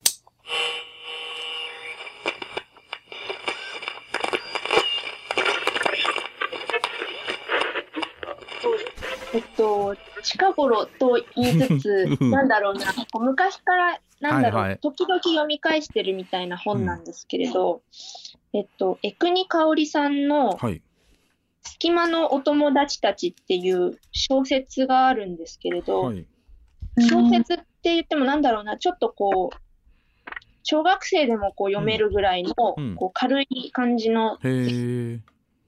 本とまではいかないけれど、こう割と読みやすい感じの物語うん。なんですけど、うん。それがすごい好きで、うん。小学校6年生の時に初めて読んだんですけれど、それは息が長い本ですね。うん時々読んでます、うん。いまだに。えその小学校6年生の時は何が惹かれたんですか、この本に。えっと、本当に最初はたまたま、うん。こうあの青い背表紙の,、うん。あの本なんですけれど、はい。文庫じゃなくて格税かな？のやつはそうなんですけど、たまたまその図書館の返却のところに置いてあったのを、なんか可愛いなって思ったから読んだんですよ。うん。えー、ほんとたまたまですね。たまたまじゃジャケ買いじゃないけどそれが目に入って手に取ったんだ。そう。で読んだら、うん。すごいこう、なんかしっくりきたんですよ。うーん。お話、これお話の内容は言わない方がいいんですか？いや言ってもいいですもちろん。こう中身としては、うん。あの、新聞社に勤めてる、こう、はつらつとした若い女性の方が、うん。こう、ふとした瞬間に不思議な世界に迷い込んでしまうみたいな話けれど、うん。うん。だからこう、ファンタジうん。ーに近いけど、ほうんそんなにファンシーファンシーしたファンタジーではないんですけど、うんうんうんキラキラキラキラしたようなうんうん。ファンタジーではなくて、でもこう、喋るお皿が出てきたりとかするんですけど、お皿喋るんだ。うん。そう、なんだろうな、こう、ふとした瞬間に、うん。空想の世界に浸って、うん。現実の世界に引き戻されるみたいなことが書いてそれでもも空想じゃないんですけど、あの子供の時の丹野さんそのままじゃないですか。そうなんですよ。だからそれがこう、すごく、うん。なんかこう、あ、似てる、似てるなっていうか、なんだろうな、こう、肯定されたようで嬉しかったとそうですよいうか、ね。これなんか私の話じゃないかみたいなね。そう、なんかこう、この本に書いてある話は、うん本当にその世界に行った話で、うんこう、誰にも言えないで秘密にしてた話を本にしたみたいな話なんですけど、こう、なんかその気持ちがわかる気がして、で、ね。ずっとこう、変わらない世界に、自分は年を取るけど、ことあるごとに行くみたいな。うんで、その向こうの世界に住んでる、ずっと変わらない小さい9歳ぐらいの女の子に、こうやんややんや言われるみたいな話なんですけど。それでもね小6からずっとよなんて持ち続けて時々パラパラ見ていてうんうん。あれですかやっぱり時間を経て年が変わってまあ大きくなってね、うんうん今20代後半だけど、うー見え読み方見え方結構変わってきますか？変わりますね。うんこれは、なんだろうな、その、向こうの世界に住んでるうん。女の子が一人で力強く生きてる、うん。向こうの世界で生きてるんですけど、うん。最初に読んだ時は年が同じぐらいだったんですよ。うんうん。あ、そうか、そうだよね。小そう、私は今27になってて、で、本を開けるたびに、開けるたびに、なんていうんですか、このうん。新聞社の女の人と同じであ、こ、そう年が変わっても、またその女の子に会いに行ってるような気持ちになるから、なんかこう、読んでると、あの時はこう思ったけど、この時は、なんか、また感じ方は変わります、本当に。見見見え方というかね、視点が。見え方というか。うん。えー、隙間のお友達たち？そう、お友達たち、全部ひらがなですね。うんうんえ、これ、版元はどこですか？えっ、と、出版社は。出版社は、うん。えーっと、どこだ？今、きっと、岩永さんが猛烈な勢いで調べてるでしょ 白戦車。白戦車です。う。白戦車はい。はい。白戦車から出てるうん隙間のお友達たちね。うん。これ、初版はいつなのかな？初版は2005年？うん。うん。そうか。じゃあ本当出て間もなく読んだんだね。あそうですね。うん多分、図書室に入ってたんだと思います。新刊で。いやー、思いがけずね、思いがけず手に取ったっていう本が、こんな長い時間ね、経てもまだ読ま,、読まれてるっていうのはすごくいいですね。なんだろう、こう自分にとっても変わらない安全地帯みたいな感じはいはい。ですね。だからこう、うんちょっとね、うんうん疲れた時とかにそこに行くみたいな。それ読むとちょっと初心に戻れるみたいなところも。うん心がこう、穏やかな、うんああ、私は私でいていいんだったみたいな、うんうんうんなれるんですよ。うんいいよね、そういう本が一冊あると。うん そんなたくさんなくていいんだよね。そういうのが一冊だけでもあるといいですね。大好きすぎて文庫もうん。格座の本も両方持ってます。わかる。僕大好きすぎる本はだいたい集めて、うんうんダブったやつとかを、あうんうんの古本とかでダブったやつを人にあげたりしてますね。ああ、なるほど。今日、ぜひみんなそうそうこれいいよ。そうそう。これいいよ、つって。うんはい。ということで、えー丹野さんでした。次がですね、うん、ここからあようやく今年になるんですが、2022年1月13日の回、えー第62回本とこラジオ、えー漫画家イラストレーターの加山哲さんにお話を伺いました。加山さんは、えードイツのねベルリン在住の漫画家ということで、えーその生活を書き綴った、えーベルリン上の空」というね本漫画があってこれが本当に素晴らしい漫画なんですけども、まあ、このラジオにね「本当ラジオ」に出ていただいたご縁もあってその後、えー今年のね6月に、えー5月6月のあたりにえー僕はあの本をね2冊出して1冊が「美しいってなんだろう」でもう1冊が、えー本と働く」というね本を川出書房から出したんですけどその本と働くの総画を加山さんに書いてもらったりまあ来年、えーえー観光がスタートしますけど、えーと草原社のね間で考えるっていうちょっと中高生向けの新しいシリーズがあるんですけどそれでもね、えーかつう柏木弘樹さんのねえー自分疲れ」っていう本のね総画にまた加山さんに絵を描いてもらったり、えーいつもねなんかこのラジオ以降もちょこちょこ打ち合わせで、えー、ズームをやらでお話ししているのでなんだかあのすごい近所感がベルリンですけどねあります、えー加山さんの一冊聞いてみましょう。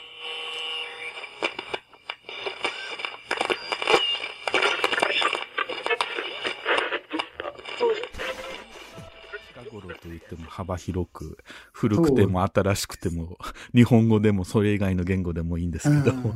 何かピンときた本ありましたか？そうですね。なんか、やっぱり新しい本なかなか電子書籍でしか買えなかったりするんで、うですね、同時に出ないものも結構多くて、うん。うん。で、ちょうど最近読んでるのは、く苦海浄土っていうおー。苦海浄土。はいはいはい水俣病の、うん。石村さんの、はい、石村美智子さんの、うん。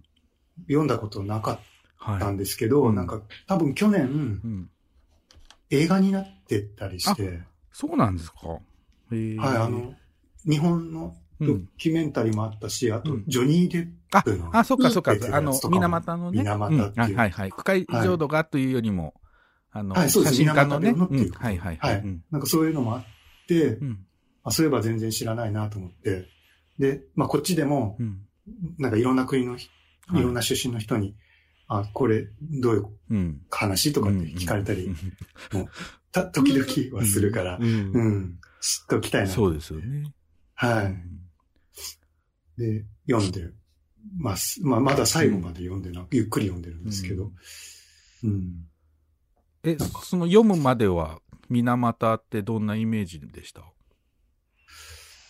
いやーでも学校で、小学校とか中学校で習う感じしか知らなくて、その郊外、まあ、排水で、郊外が郊外でので、みんな具合病気で。悪くなって苦しんでっていう。うんそうで、今、未だにね、裁判でどうとかっていうのが、うん、っていう、まあ、どうしかというと暗い問題っていうか、うんうんだけど、まあ読んでると、まあその、あの、まあ、水俣市とかのその、漁村の様子とか、あの、どういう地形なのかなとか、うんそういうことが結構多めに書かれてて、その風土結構そのについてね。そうそう。うん。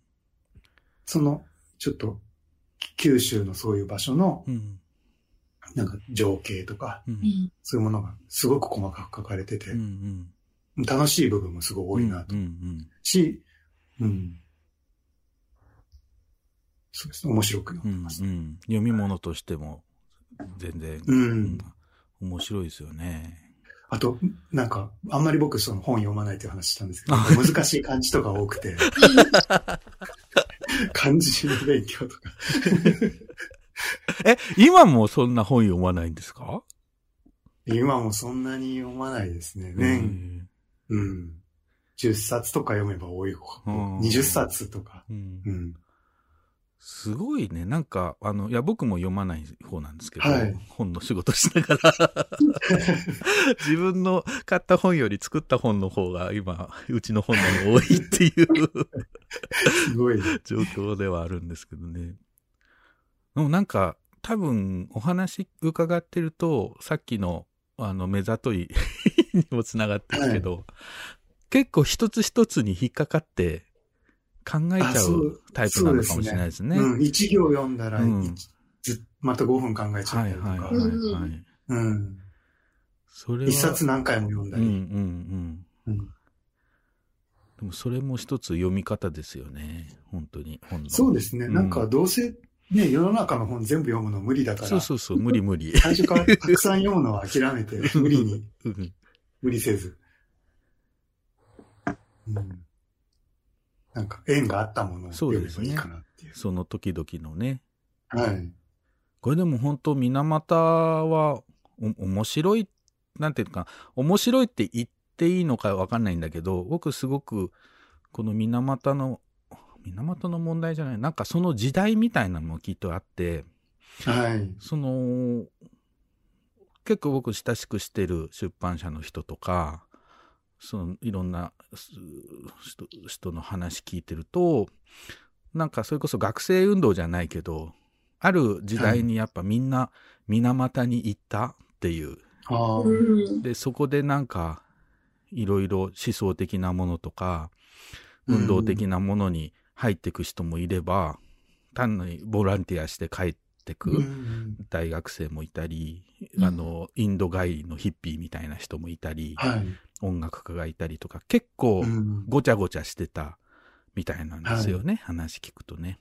うん。なんか、単純にそのね、さっき言われてたような、郊外の教科書的な世界だけじゃなくて、それによってこう生み出されたり出会った人たちの物語もいっぱいあるんだろうなと思って、結構もちろんね、きっかけは最悪なんですけど、でも、結構ね、それだけじゃやっぱなくなっちゃう。うん。うんなんか、福島とかもそう。うんそうですよね。原発の事故とかもそうですけど。うんうんそれがきっかけになって、また違う、こう、渦のようなものが生まれていくっていうかね。うん。まあ、良くも悪くも、両方ですね。そうですねだからビッグニマンですね。はい うんいやそれ、読んで。まさかでも、加山さんが区会浄土を読んでるってちょっと面白いですね。そうですかね。どういう意味だろうって思いますよね、タイトルがね。あそうですね。確かに。うん。なんか、変だなとか思って、読んでみようと思ったんですけど。引っかかることだらけじゃないですか、多分。そうそうなんですよね。うん。でも本当に面白いなと思って。うん。はい。えー次が2022年1月23日の回、えー第63回本徳ラジオ。おゲストは浅野隆夫さん。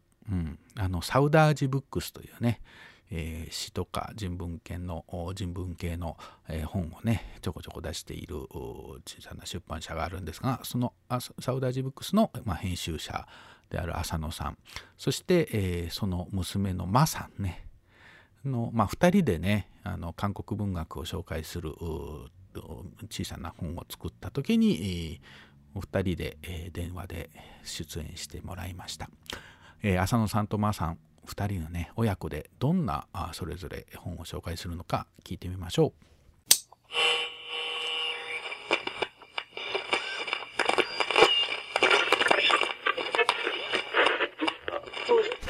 あのまあ、せっかくなので韓国文学で、はい。まあ、今、なんていうか、二人の間にあるっていうか、まあ、二人とも読んで面白いねっていう話してる本があるんですね。うん。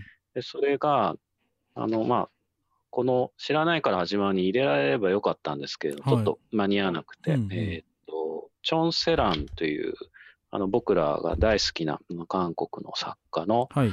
えー翻訳としては最新作で、うん。えー子孫からという長編小説が、うん。えー秋書房から、うん。えー1月に刊行されました。り。うん。出たばっかりなんですよ。うん。で翻訳者はあの韓国文学の翻訳をたくさんされている斉藤真理子さんの、はいえー素晴らしい翻訳です。で、まあ、あの、小説の内容は、まあ、あの、子孫というのは人の名前で、あの、女性という、なんですね。はいで、朝鮮戦争の時代に、あの、まあ、生まれて、まあ、ひ非常にまあ苦労した中で、うんあの、ハワイに移住をする。でそこから、まあ、画家としてのキャリアを歩き始めて、ヨーロッパなんかに、あの、行くんですけれども、はい。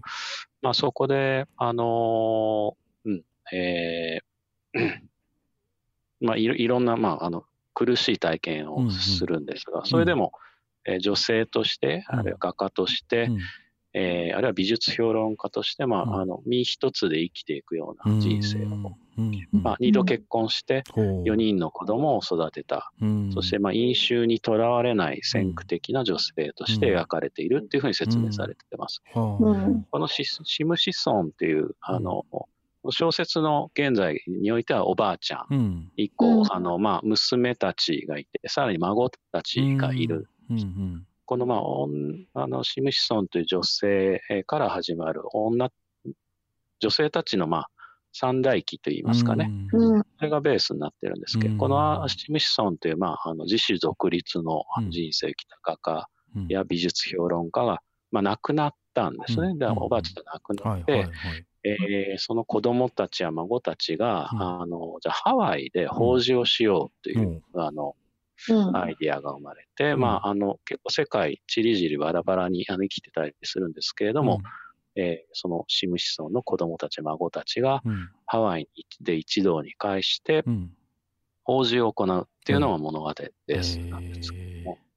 すごくあの読みやすいということもありますし、もう魅力的な物語ですし、今、あの、これが好きだなと思ってます。まーさんはどうですか？はい。私もこの本読んで、うん。すごくいいなって思ったのが、うん。の同じ作家の50 People は、はい。横に同じ場所になんとなく住んでいる、うんなんとなく関わりがあるっていう横の広がりなのに対して、うん。子孫からは縦に世代でつながっているっていうのが面白くて、長編、小説なんですけど、うんあの、よく視点が変わっていって、うん。いろんな登場人物の視点で、その時その時で主人公が変わっていくっていうのがうん。面白かったです。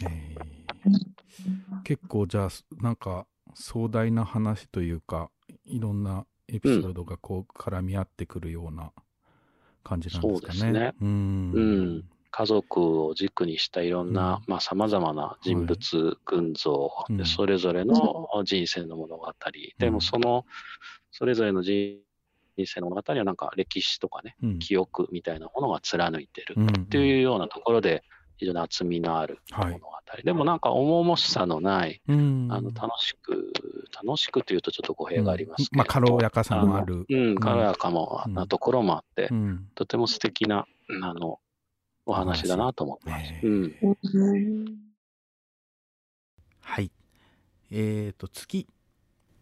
2022年5月の26日、第65回本とこラジオ。えー編集者、ライター、まあ、翻訳家でいるお近藤八重子さんが出てもらった回です。近藤さんはあの台湾在住の方で、えー台湾のね、オードリー・タンさんの本とか、うんまあ、オードリー・タンさんのお母さんの本とかを、えー翻訳したことでも有名な人ですね。彼女はね、本当に、本当こう、ラジオリスナーでもあって、毎回ね、えーいろいろ聞いては、ツイッターなどでもコメントいただいてるんですが、えー近藤さんがどんな一冊を紹介したのか聞いてみましょう。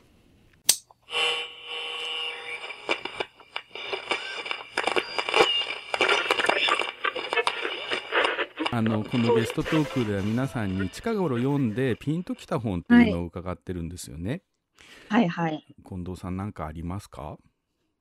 あ、もうそう本当に何回もこの本とこラジオで出てると思うんですけど、はい私が本当にこの半年間の間で読んでぶっちぎりだったのが、ぶっちぎりだったのがあのタモンさんが想定を手掛けられた、はいえっとバウルを探して完全版とタゴールソングスの2冊うんなんです。うん1冊って言われてるのに2冊返すのって感じですけど。でもそれセットでね届いたわけだし。そうなんですよね。やっぱりあの、姉妹本な感じがありますよね。もうやっぱりね、つがいというか、なんかそのうん三人者の岡さんが、はい。メールのやり取りさせていただいてるときに、やっぱりバウルがいてこそタゴールだし、うん。タゴールがいたからババウルが再評価されたっていうのがあると思うみたいな。うん。のがあって、読む前にそれを聞いてしまって、そうそう、でもやっぱり読んだらやっぱそうだよなみたいな感じだったんですけど、あとね、やっぱりその、まあ、この本の素晴らしさは、またあれで、もうみんなが語り尽くしてると思うんですけど、やっぱりタモンさんとお話ししてるから言いたいのは、やっぱりその想定が素晴らしいっていう。嬉しい。ことですね。やっぱりその、私最初、あの、バルを探しては、Kindle で、海外に住んでるので、はいはい Kindle で、うん。私にとって Kindle で電子書籍を買うっていうのは、あの、ウェブの有料記事を買うのと同じで、うど。うん。ん。そんな気持ちで買うんですけど、やっぱ読んでみてよかったら紙で買いたいみたいなのあるんですけど、うん。さらにこの完全版の方は、本当になんていうか、想定がやばい。想定やばい。そう。で、もうやっぱ手に取った時にすごかったですし、うん。私、あの、純駆動台湾の、うん。で、台湾の純駆動さんで、なんか近藤彩子が選ぶ50冊っていう選書フェアをさせていただいたんですけど、うんここでもあの置かせていただいて、でもなんか、もう手売りさせていただいて、手売り？そう。素晴らしいですね。そう、うん。すごい、あの、来た人に一番これがおすすめです、みたいな。50冊あるのに。そうそうそうそう。いや、なんか、そう、っていうぐらいね、結構だから、すごい思い入れがある本だ。まあ、中身ももちろんですし、やっぱなんか、あの、Kindle で読んだときに、やっぱ、あの、中川さんでしたっけ、カメラマンの。はいはい。中川さん。はい中川さんの写真を、写真をカラーで見たいと思っていて、うんうん。そう、それをね、こう、カラーで、しかもあんな素敵な紙、紙と印刷で、はいはいはいくださレイアウトも配置もすごいいい感じで、キャプションとかも本当に素晴らしい。ゃんとすごいあの考えてくださって、なんかこう、これが欲しかったみたいな気持ちになった本だそれ嬉しいな。そうそうそう。全体的な意味として、その本がすごく嬉しかったし、うん。また、タグソングスの方も、そのあの、あの、表紙に、あの、一の一節を置くっていうのは、みんなで決めたことなんですか？あれ、中岡さんが決めたんですよね。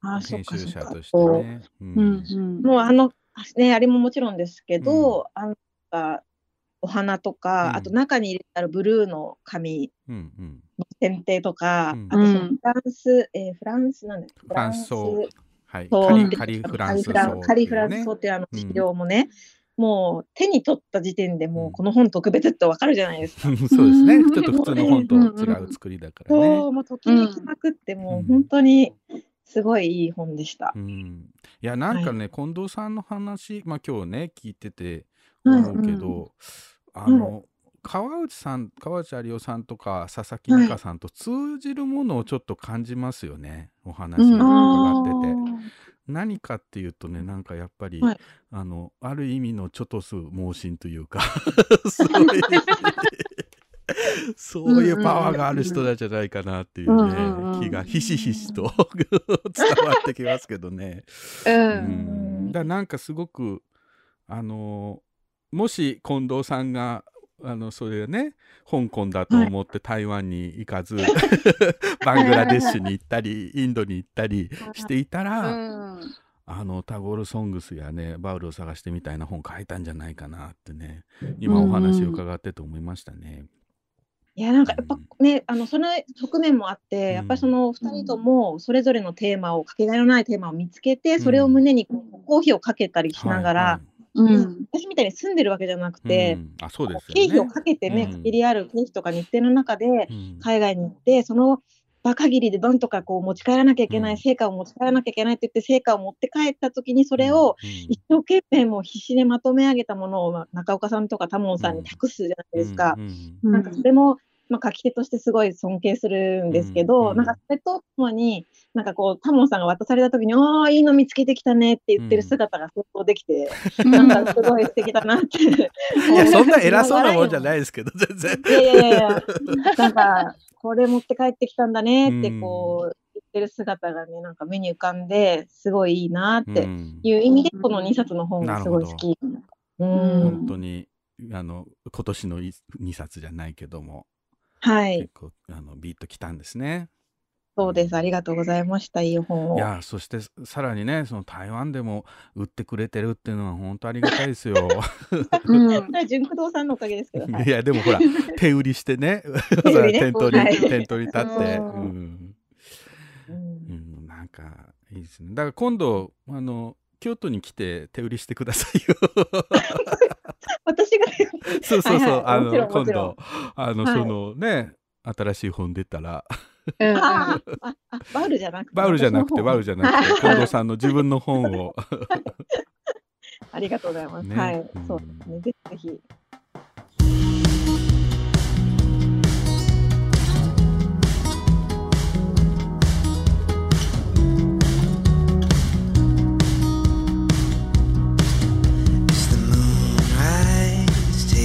Shape, you got the whole world pressed to your face, and when you look around, all you see are stars.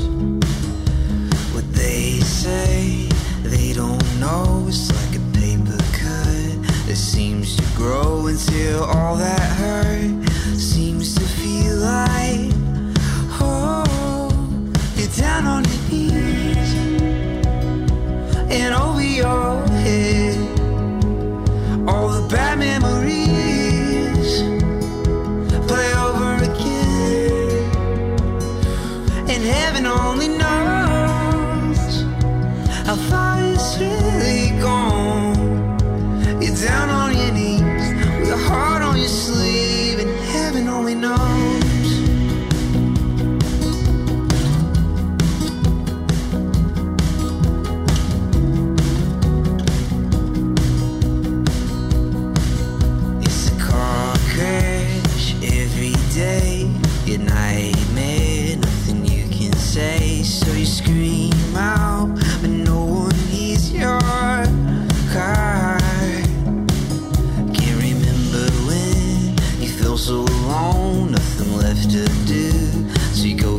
stoned, and when you look around, all you see are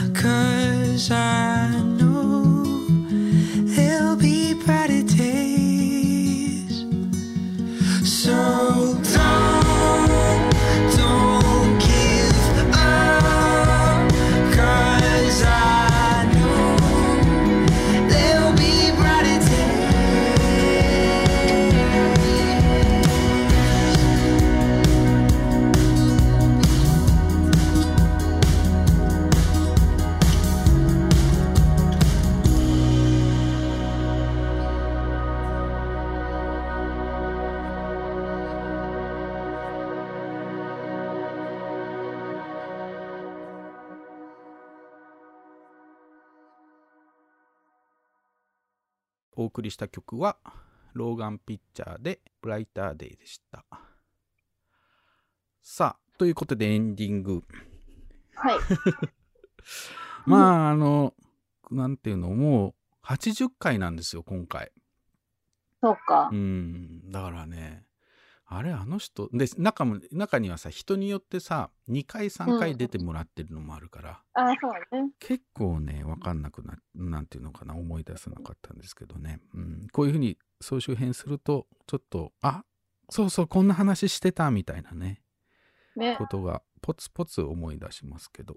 うんあの、三好さん、ね、トップバッターに喋っても、あの、そ総集編のね、トップバッターに三好大輔さんのあの、うんうん。えー映画ね、えーはいあの時はまだね、白い鳥の話をしてたのかな。でもその後、あの、うん、長編の、えー劇場版の、えーうん。目の見えない白鳥さん、アート見に行くってね。この間ね、うん。あの、本屋大賞のノンフィクショうん。ン大賞を取りましたけどね、あの、うんうん。川地さんのね、元の本のはい、方が。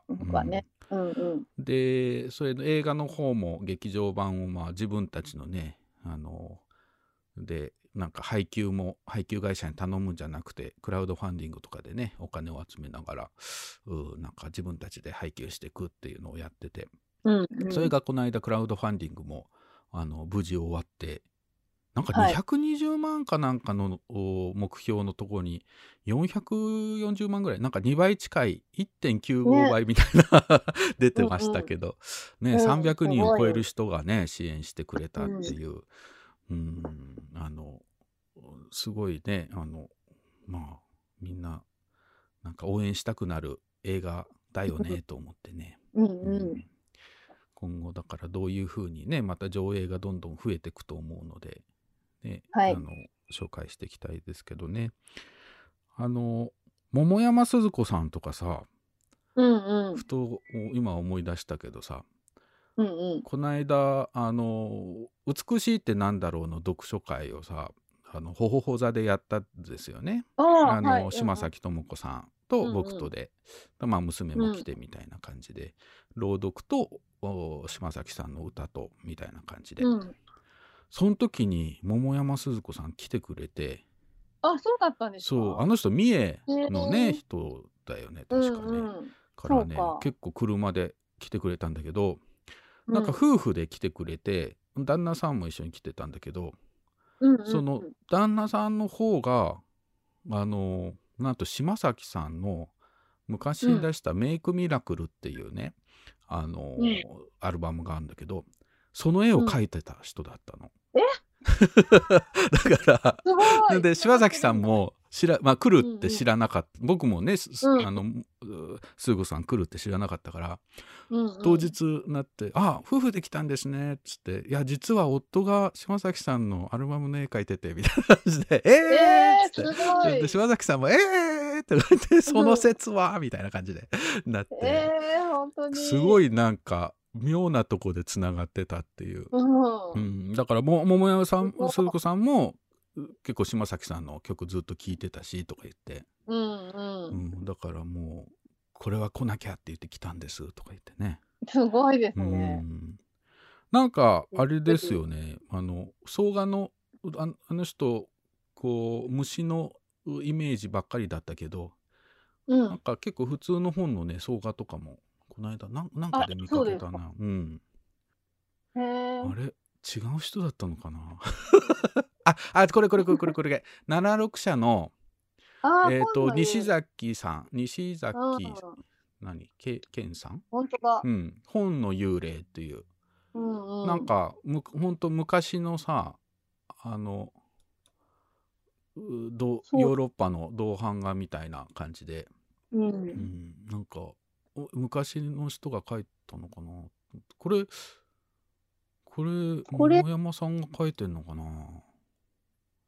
これに幼虫を、あ、そうか、これに虫を描いてんのか。そうなんじゃない？そうだよね。なんかサインがしてあるもんね、この銅版のところはね。うんうんうん。ちょっとどう、どういうあれなのか。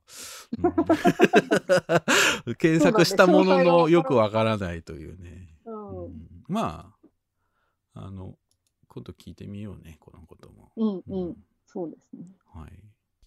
あの、加山哲さんね、あの、はいずっとあの、ウェブで連載してた、えーうんうんプロジェクトのプロジェクト発行機うんうん。ってやつをね、あの、はいこの間、先に電子書籍で出て、えーうんうん。も、えっ、と、紙の本もね、出たぞって今言ってますね、猫がね。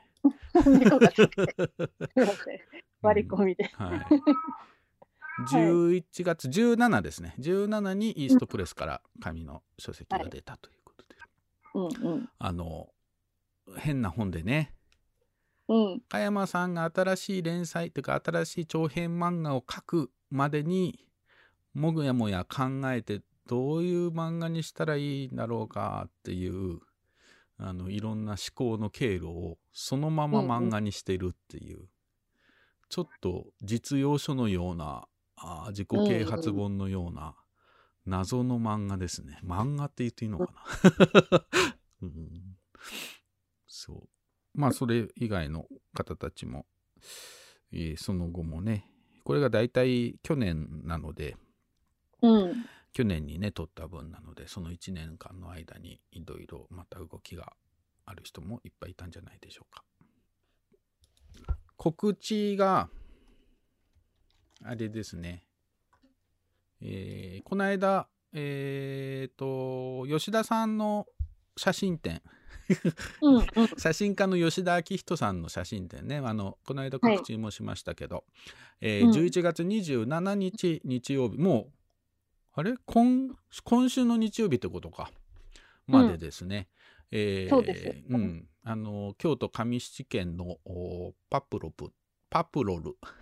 これがいつも言えない RPS っていうね後藤由美さんうんというねあの写真や写真集のちょっとキュレーションとかオーガナイズをやってる方の、お RPS っていう東京でえスタジオのようなものがあるんですけどそこの京都分室としてね、パプロルっていう場所があって、僕上七軒この間は初めて真面目に真面目にっていうか北の天満宮ぐらいしか行ったことなかったんですけど そうですね。結構ねなんかいろんなお店あるんですねあっちの方もね、うんうん。なんか普通の住宅街にポツポツギャラリーがちょっと現代アートっぽいギャラリーとかもボコボコあったりして、うん。なんか全然ノーノーチェックだったので、ううん今度ゆっくり行ってみようかなと思いましたけどね。うんうん。うん、そこで、えっ、と、今週末までですね。で、26日に、えっ、と、またギャラリートークがあるそうなので、えっ、と、うんうん無料で誰でも予約なしで参加できるそうなので、興味ある方ははい週末など行かれてみたらいかがでしょうか。写真展、うんうんザ・ダイアローグ・オブ・トゥーというね、うんうんおばあちゃんといとこが、の写真を撮っていたんだけど、いとこが、まあえー失踪の末、えー自死されておばあちゃんが一人で、えーまあ、亡くなるまでその家で過ごしていたというおばあちゃんの一人の暮らしのちょっと寂しげまあでもちょっと夢のようなね不思議な作品を写真集にしてて、この写真集をね作るまでに大量にダミーブックをつもうしつこく作っててそのダミーブックが全部手に取って見れるんですよ。でそれ、うんうんそれ見るだけでも結構楽しいかなと思います。うんうん。ぜひ行ってみてください。はい。まあちょっと来週以降またどうなるか分かりませんけどね。あの ちょっとゲストがね錯綜しておりましてねなんかはい事前収録もしたり、まあ来週もね事前収録一部したり、えーいろいろ収録したけどううまく使えないっていうものもあったり、えーうんいろいろなことが起きているのでまあ 来週は来週の風が吹くということではい はい、えーまたお会いできたらと思います。はい。えー本をめぐって西へ東へ、えー2022年11月24日本徳ラジオお開きにいたします。えーお相手は想定家の矢作多門と岩永さと子でした。はい。あのそうそう今あの大晦日スペシャルのねゲストも今、はい頑張って候補を絞り込んでるところなのでちょっと今回の総集編も参考にしつつ声をかけていきたいと思います。はい、楽しみです。はいというわけででは来週かまた再来週風の吹くまま気の向くまたままお会いしましょう。それではまた。はい、さようなら。Doesn't feel like that long ago. Smoking cigars on a rooftop, watching the neighbors' fireworks show. Months move slow, months move quick. I miss my friends, I miss it when we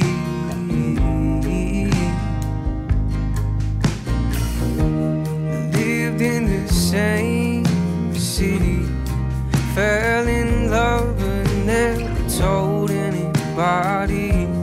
Nights spent on the beach, talking about nothing but these things we were gonna do someday, someday.